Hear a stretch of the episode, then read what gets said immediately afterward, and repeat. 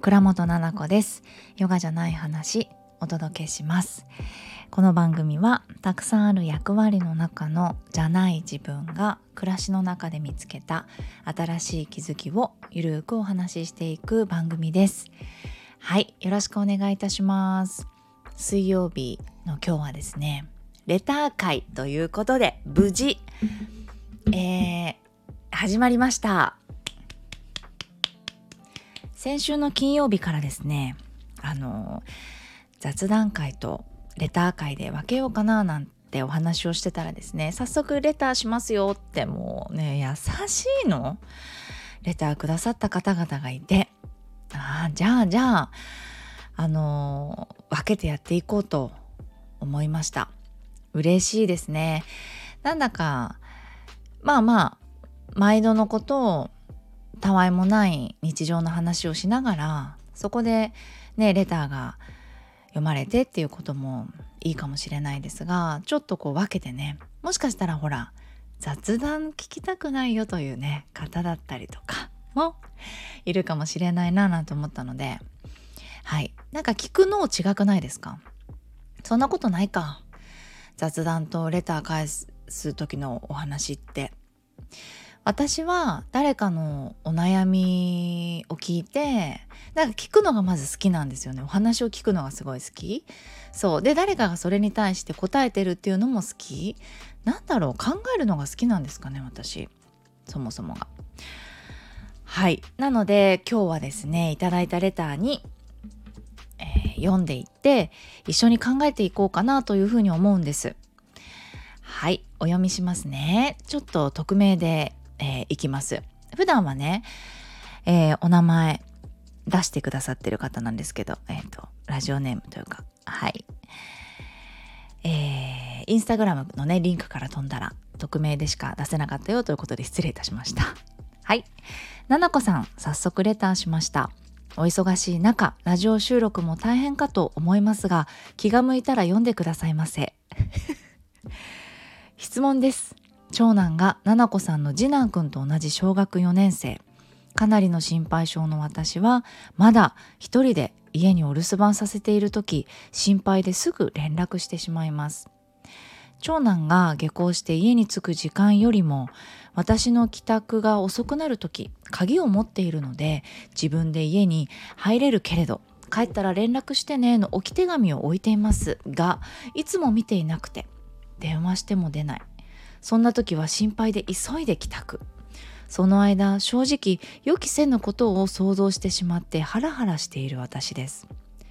帰って靴があるのを見てほっとします。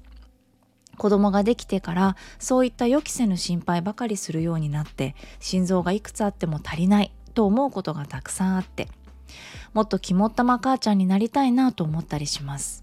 ななこさんはどうですか？もっと信頼してほしいと子供が思っていないかな？とそこも気になったりしています。素晴らしい。面白いですね。ありがとうございます。そうなんだ。長男が次男くんうちの次男と同じ小学4年生ね。うんうんうん。そうなんだ。長男がでもさ長男だからじゃないですかこれは。私も長男が小学4年生での時ね。あ次男が1年生でしょ？その時って結構コロナ禍で丸々1年ぐらいじゃない？コロナ禍で。うんなのでまあお家にいることも多かったし小学校もねあの早かったりとか何をしているのかっていうのすごい分かったし私自身がそんなに外に出てっていうことがなかったのでちょっとわかんないけど今ではもう全然子供たちのが早いですね。で勝手に家に帰って勝手にお菓子とか食べていろいろ。であの習い事の時間になったら普通の公共のバスに乗っていくってうち4年生の子ももうそうやってやってますね。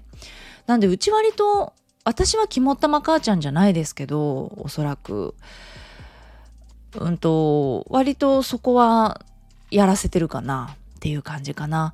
だからあのすごいなこの予期せぬことを想像してしまうっていうのが私はあなんかそうかって逆にハッとした母母っぽいなというかわかんないなんか私にもしかしたらちょっと足りない聞き能力かなと思ったりするどうなんだろううちはうちの子の4年生ってねもうお兄ちゃんが6年でいてだいぶ早くから一人でいろんなことをさせてるんですよね。うん、でこの子が家にいたら大体どういう動きかとか小学校から帰ってきて、ね、どんな風に過ごしてるかっていうのは大体想像できるので予期せぬことって何なんだろう。なんか火とかも絶対使わないし何かを使うような例えばカップラーメン一つでもダメだしうちはねあの食べるのがだだし、えっと、一人でいる時ねもちろん。だ火はダメだし大体食べるお菓子とかってあるしあと何もないんですよね。危ないことって4年生ぐらいになると。はい。なので全然大丈夫かなと思ってます。私はね。ただあの置き手紙も置いてますがあの見ないですから置き手紙はねうちも。そして電話も出ないですからね。携帯も。携帯がねもう携帯じゃないんですよ。どこにあるか分かってないっていうか携帯なくすしね家の中で。携帯がないとか言ってすごい探しているし。はい。なので私は家の電話にかけます必ず。で電話かけて出ないとあまだ帰ってきてないんだなって言って。でもう一回電話したら「もしもし」とか言って出て「あ帰った?」とか言って「帰った」とか言って。であのお菓子は今日はとか言ってこれこれこれでゼリーが入っててとか今日はこのポテトチップスがあってとか。で今日友達来たいとか言ってああでもママがいないからどうしよう。じゃあママ何時に帰るからそれでもいいとか言ったりとか。なんかそういうやり取りを家の電話に電話しないとあの喋れないですね。携帯にかけても全然なので LINE も返ってこないしっていう感じで。はいそんなもんですよね。靴があるのを見てほっとする。あー確かにね。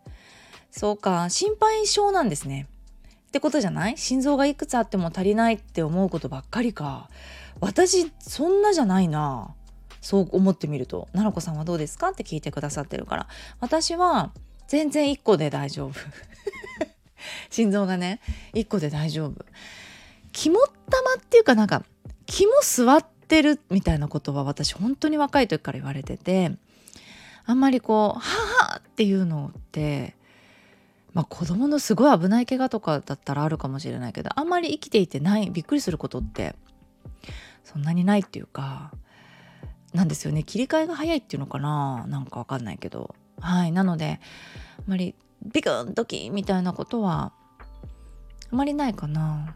予期せぬことしかしないんでねなんか。なんていうのちょっと想定外のことしかしないじゃないですか。なんかこの間もうねうちの子もちょっとその4年生の子の話なんだけどけれどもねうちの子ってうんとまあ LD の子ですね。学習障害の子だから読み書きが極端に苦手なんですよね。レベル的に言うと2学年下ぐらいのレベルかな。のもギリっていう感じの、えっと、学習レベルなんだけれどもあそれも関係しているっていうこともおそらくあると思うし発達の問題でその視覚が異常に、えっと、優位。ねまた別の言い方するとちょっとあのデコボコちゃんなんだと思うんだけれども目で見た情報だけでしか判断できないっていうのかな。これね伝わりにくいな。でも言っといた方がいいね。なんかこういう子もいるのかもしれないなって思うかもしれない。例えばめっちゃ分かりやすく言うとお友達が作ったふわふわしたなんか図工の作品があるとしますね。なったらえすごくふわふわ。これなんでこんなに丸くなってるんだろう。触ってみよう。バシャンみたいな。感じだったりとか。あとはこの子の帽子ってすごくふわふわでおかえり。ごめんなさいね。ふわふわでなんか気持ちよさそうだなと思ったらいきなりこう触っちゃうとか。ふわふわってあみたいな。お互いにあみたいな。だったりとか。なんかお友達にツンってやって反応が返ってこなかった。なんだよとかえ何？とかやめて？とかなんか想像してたんだけど帰ってこなくてもう一回ツンってやる。帰ってこないから。っていう理由。全部に全く悪気がないのであの相手がどう思うかっていうところがスコーンってないのよ。その目に入った情報だけふわふわ触る以上丸これは誰の？って言われたらああとお友達のですだったりとかもうそれがまあまあ結構前からあって小学校1年生とかね幼稚園の時とかってまあそういう揉め事あるよねってなるけど4年生とかになるとまあじゃあっていう感じなの。で最初に言われたのが先生に言われたのがねでもそれ2年生ぐらいの時かな。怒った時の反応があの、まあ、他の子と違うというような言い方をしていたんだけどちょっとびっくりしてる。それこそ。えっていうなんえこれ僕やったんだっけとかってなってる。うん、あなたがやったやったって。これ誰のって何々くんの。よくないよね。って言ったらあはいって。いつもそんな感じ。だからまあ苦労していてであのそうなの。うんとねケーキの切れない少年たちみたいな本あったじゃないですか。流行った。あの本ってまあ犯罪をする子供少年院に入るような子供がえっと、どういう発達障害が実はある子が多いっていう話なんだけどねあれ発達の先生が書いていて、うん、だからケーキを例えば1個の丸いホールケーキを4等分してくださいって言われたらみんなわかるじゃないですか。じゃあ3等分はわかるでしょ？ベンツのマークみたいなやつを書いてさ丸の中に。これで3等分じゃん？これがこうできない子っていうのがほとんどだったって少年院入ってる子がほとんどっていうか多かったっていう確か話なんだよね。でそれどういう子かっていうとそういう認識ができない。空間の把握っていうことも難しいしあとは相手の、うんと、気持ちが分からなくてやっぱ視覚的にこれを食べたいから食べちゃう。犯罪になっちゃいますとか。うんなんかねそういう話だったの。でその時に私びっくりしちゃって「えうちの子やん」って「えこれ次男くんじゃん」って思ったわけ。で一生懸命調べてまた自己肯定感とは違う話なので一生懸命調べて私がまあ学校の先生に「実はね先生ってこういう本を読んでね」って「あ私も読みました」って先生言ってくれてて「うちの子じゃんと思うんだけど先生どう思います?」っつったら「うん」って「そうだね」って。あのそういう部分はうんまああるかもねって見ててすごく目の前のその目に入ってきた情報でしか理解をしてなくて行動に起こしてしまうっていうところがあるからこれは、まあ、LD と一緒にやっていかないといけないねって言って2年ぐらい前からあの小学校授業抜けて特別に教えてもらってたりとか、まあ、そういうところに行ってね教えてもらうっていう授業を受けてるんだけど、うん、なんか面白いよそのテストっていうかプリントを見ていて「この人は怒ってるでしょうか?」とか言って「なんで怒ってますか?」とかっていう、うん、であとは同じく通ってる子と一緒にバスケットボールをしたりとかしてなんか相手に届きやすいボール強さでパスをするんだよなんで？だったりとか、うん、学ぶんだよね。カードゲームをしてとか、うん、僕僕はこういうことをこれからやりますとかって。なんかそういうコミュニケーションの練習みたいなところもしていて。でもやっぱりさまだあるんですよ。学校から電話かかってきて。もう私もこの間泣きながらさあの泣くってえんえー、って泣くじゃなくてもう喋りながら涙が出てきちゃうっていうか。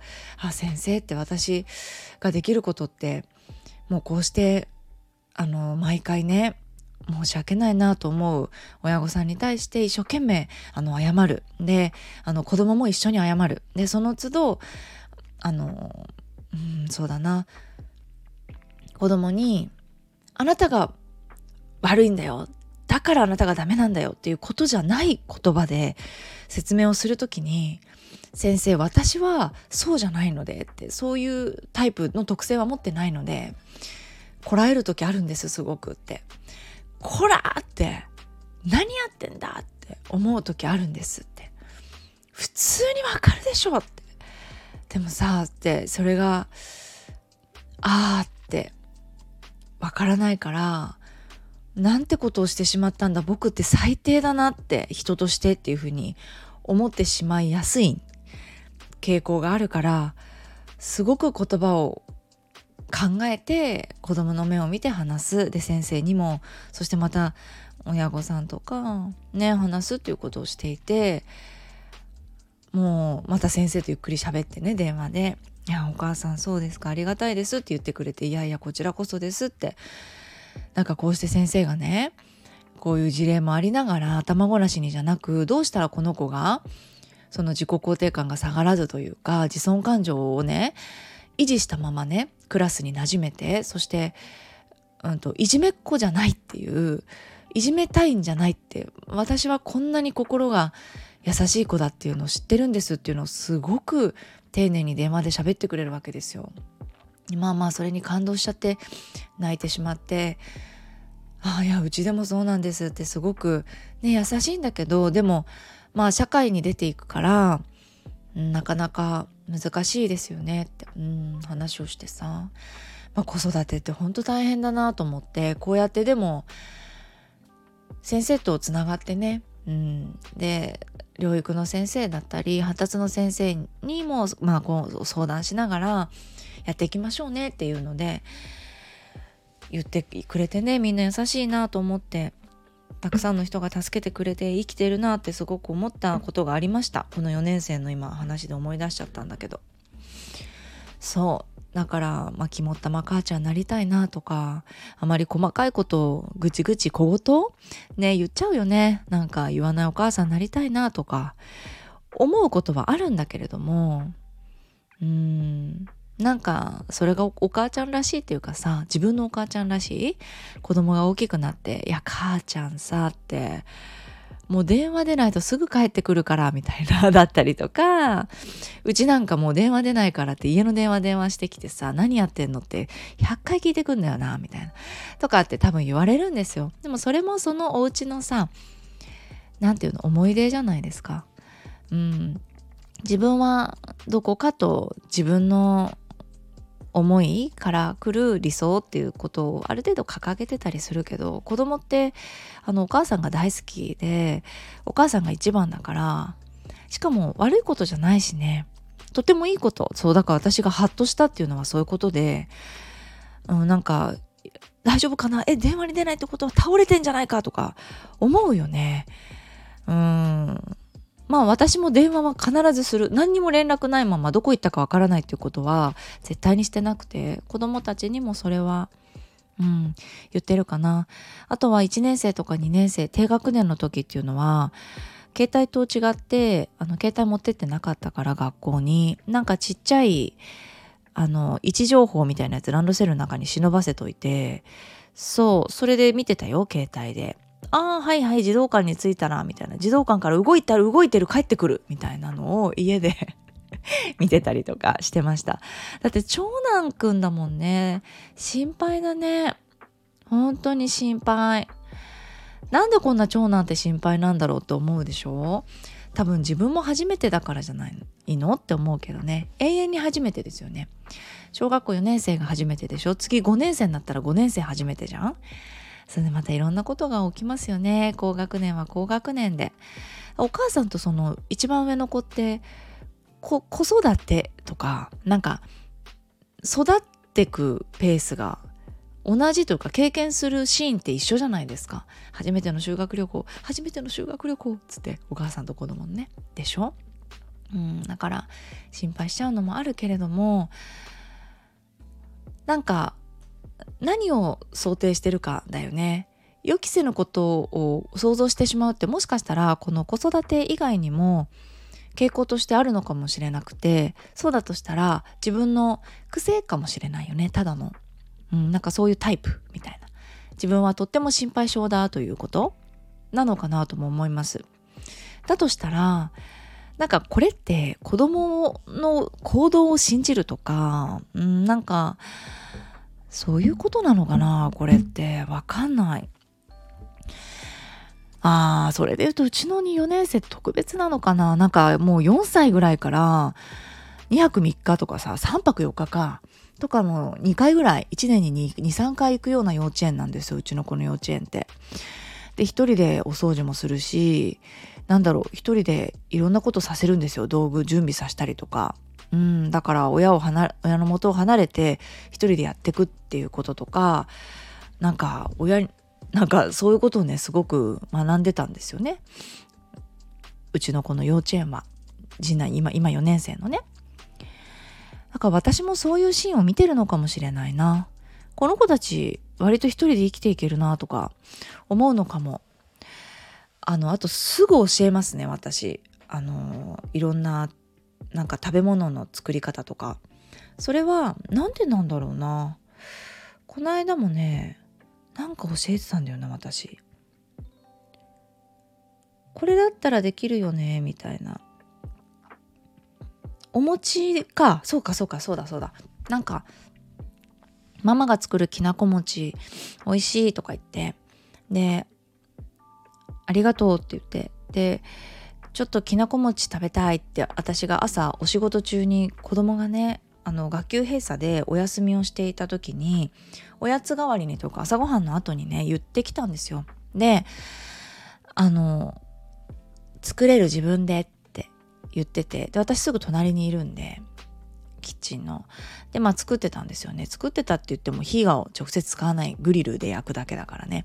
そう。でやっててできなこ餅じゃなくってきなこはお湯を使うからね。って思ってたの私は、うん、だからなんか醤油と海苔のお餅にしてとか言ってお餅を焼いて食べる出るっていうのを練習させててでその時に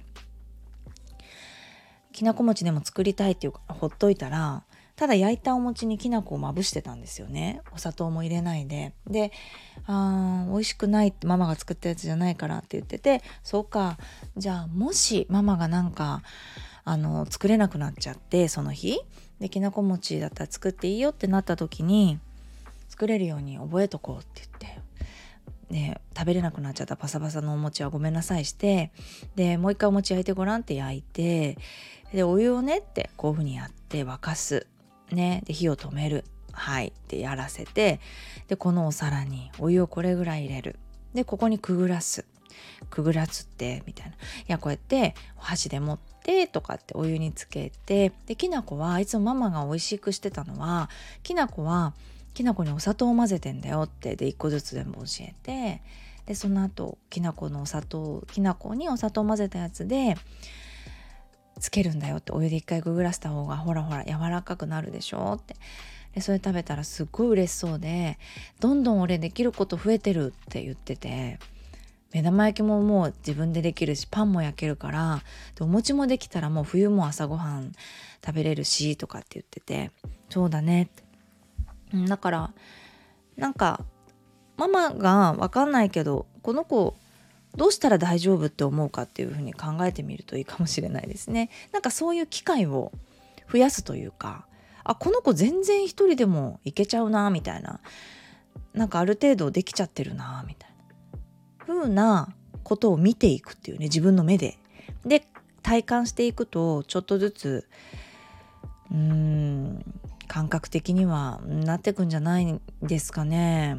か性格の癖だったりもするからね。そうだから悪いことじゃないのよ本当に繰り返すんだけれども。でもいや本当に心臓を何個当てても足りなくてちょっとなんかそれが疲れちゃうみたいな。ね感じだったらちょっとずつそういうことを試していったらいいんじゃないですか。うん。うちの子全然大丈夫だわっていうのを見ていくっていうね。いやー心配になっちゃう。どっかスレッズだっけ？インスタグラムだっけ？に書いたんだけどお兄ちゃんがだからこのままで言うところの今小4のお兄ちゃんでしょ？うちはだから小6のお兄ちゃんよ。小6のお兄ちゃんがなんて言ってたっけ？なんかお友達と水族館行くって言ってて。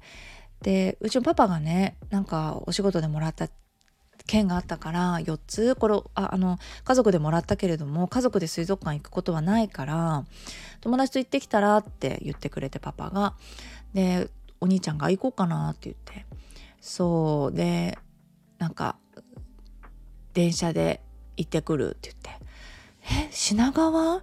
嘘どうしよう。待ってママ送っていけるかな」って言って。自分のスケジュールとかを確認しようとしてて。そしたらパパが「おいおいおい」って「もうそんなん電車で行け自分で」って「電車で?」みたいな私ね。品川まで？とか言って。始まんのよその過保護ババアみたいなのが私がね。で私が多分そうしてくれてたのママがなんか原宿とか行きたくて小学生中学中学生かの時とかもなんか子供お母さんがなんか来てくれるみたいなどっちかのお母さんがついてきてくれてて電車とかで。で、まあ、女の子だから私原宿だからかな。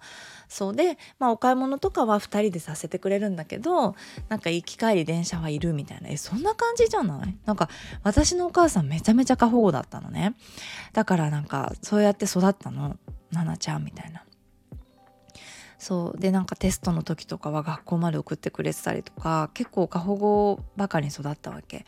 だからやっちゃおうとしちゃってたのか言ってたらパパに怒られて「えだってさ」って私も反論してパパに「ねえ行き方わからないじゃん」って「品川まで行くのって乗り換えとかするんだよ」って「えどうしよう迷ったりとかしてさ」って「えスイカとかわかる?」って。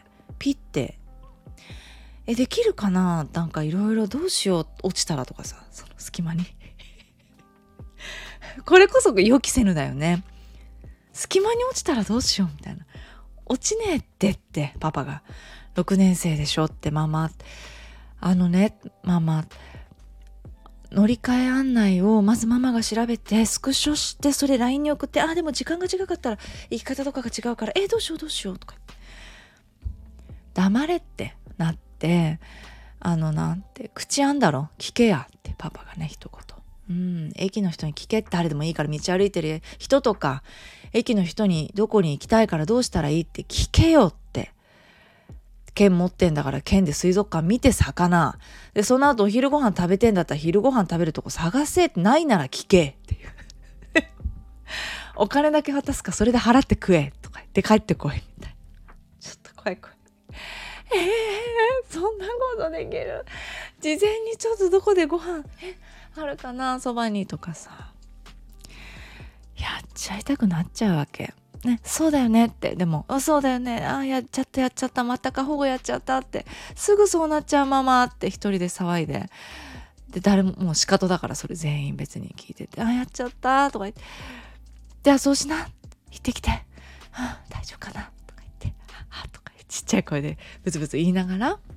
パパとかも無言だからねでなんかバカにしてされてながらねパパにもそんな感じですよ私もお兄ちゃんに関してはねやったことないからじゃん。でも、お家でね、の過ごし方とかっていうのはちょっとずつやったことあって、問題がなかったのよ。だその繰り返しだと思います。あ、帰り遅くなっちゃってどうしても6時になっちゃった。あーみたいな。2人とか、お風呂洗っといたよとか。そんな感じなんですよ。洗濯物も畳んどいたよとか。なのよ。宿題もやっといたよみたいな感じだから、え、なになに全然できんじゃんみたいな。なんかその私でいうその水族館も友達とちょっとずつ近くのねところからどこか電車で行ったりして遊びに行ってちょっと帰ってくるっていうことを何回か経験したらあ気をつけて行ってらっしゃいって言えるのかもね。かお母さんたちって一生こうやってそわそわそわそわビクビクしてねパパともこのなんか意見のすれ違いもありながら怒り怒られしながらそうだよねそうだよねって言いながらやってくんだなと思いました。なんか愛おしいね全てが。可愛らしいね全員がねっていうふうに思っちゃいました。はいレターありがとうございました。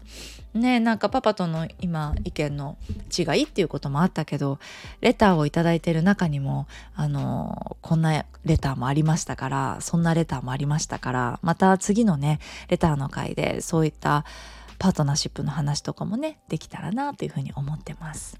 レターの回はまた来週の水曜日お話しようかなと思っております。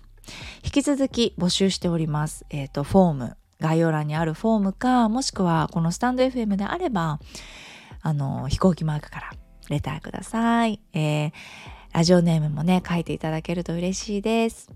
はい。では、最後まで聞いていただき、ありがとうございました。それでは、おやすみなさい。